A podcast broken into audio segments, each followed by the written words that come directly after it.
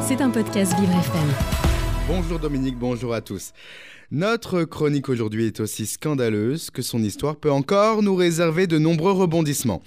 Digne d'un fait divers, le fonds Marianne, sujet sur lequel on se penche ce matin, rassemble des politiciens unis contre une mouvance idéologique, celle du séparatisme religieux. Tout démarre par un assassinat sordide, puis s'y mêlent des associations, le tout se cumulant avec des supposés détournements de fonds publics. C'est en ce sens d'ailleurs que début mai, le juge d'instruction du parquet de Paris a ouvert une enquête pour détournement de fonds publics public par négligence, abus de confiance et prise d'illégal d'intérêt dans le cadre du fonds Marianne. Quand on pense, Dominique, que tout commence avec de si nobles intentions. Oui, enfin, au départ, quand même, Olivier, euh, cette histoire, elle commence par un drame, celui de l'assassinat de Samuel Paty. Revenons en ce sombre jour du 16 octobre 2020. La France est unanimement sous le choc et pour cause, un professeur est décapité à la sortie de son collège dans les Yvelines. Cette tuerie, cette folie, c'est l'œuvre d'un très jeune extrémiste d'origine tchétchène.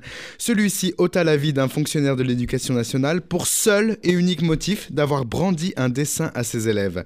Oui, Dominique, que Samuel Paty ait défendu dans sa classe un combat républicain contre les diverses influences religieuses au moyen d'une caricature plutôt qu'une autre aura eu raison de son engagement citoyen qu'au sein même d'un État de droit sous l'égide de l'école publique républicaine et laïque, une telle ignominie ait lieu va provoquer une onde de choc sans précédent dans l'opinion publique, mais aussi dans les clans politiques. Samuel Paty a payé de sa vie la lutte contre les dérives sectaires et quelques mois plus tard, Marlène Schiappa, alors au poste de ministre délégué à la citoyenneté, lance ce fameux fonds Marianne.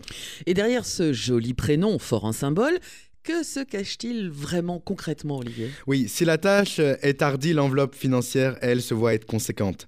La lutte contre les, discours séparatistes devient alors une priorité tout simplement nationale. Ce sont donc un peu plus de 2,5 millions d'euros d'argent public que se voit créditer ce fonds.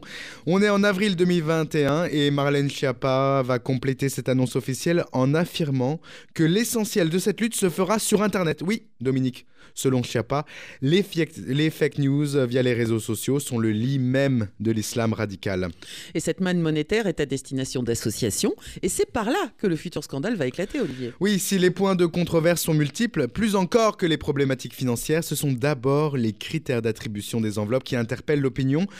Si toutes ces associations sont bien, Dominique, à but non lucratif et ont bel et bien pignon sur rue, évidemment, il semble qu'un manque criant d'harmonie globale soit ostensiblement affiché. Jugez par vous-même, Dominique. Plus de la moitié du fonds Marianne, 1,3 million d'euros donc, est attribué au bénéfice de 4 associations.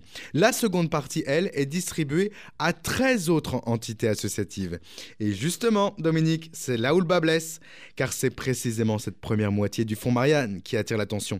Particulièrement deux associations, notamment celle qui, Dominique, par un malheureux hasard, a récolté la plus grosse enveloppe du fonds Marianne. Oui, oui, 355 000 euros tout de même. Ouais. Ouais, et Dominique, parce que ce sujet est l'un de ceux qui ne se racontent pas en trois minutes, je nous propose de nous retrouver demain, même lieu, même heure. En attendant, nul doute que Marlène Schiappa prépare un argumentaire en béton afin de faire face à cette tempête. D'ailleurs, Dominique, hier, chez Europe 1, celle-ci semblait bien inspirée sur cette affaire. Parce que beaucoup de choses fausses ont été dites, et euh, comme on dit, euh, la diffamation prend l'ascenseur et la vérité prend l'escalier. oui, oui. Avec Escalier ou sans, demain on tentera de comprendre les rôles des diverses associations, les, les actions aussi des élus, et qui sait, pourquoi pas, comprendre une partie de ce sacré mystère qu'est le Fonds Marianne. Petit avant-goût, Dominique, en vous signalant que la maire de Paris va aussi jouer son rôle euh, dans cette fameuse péripétie.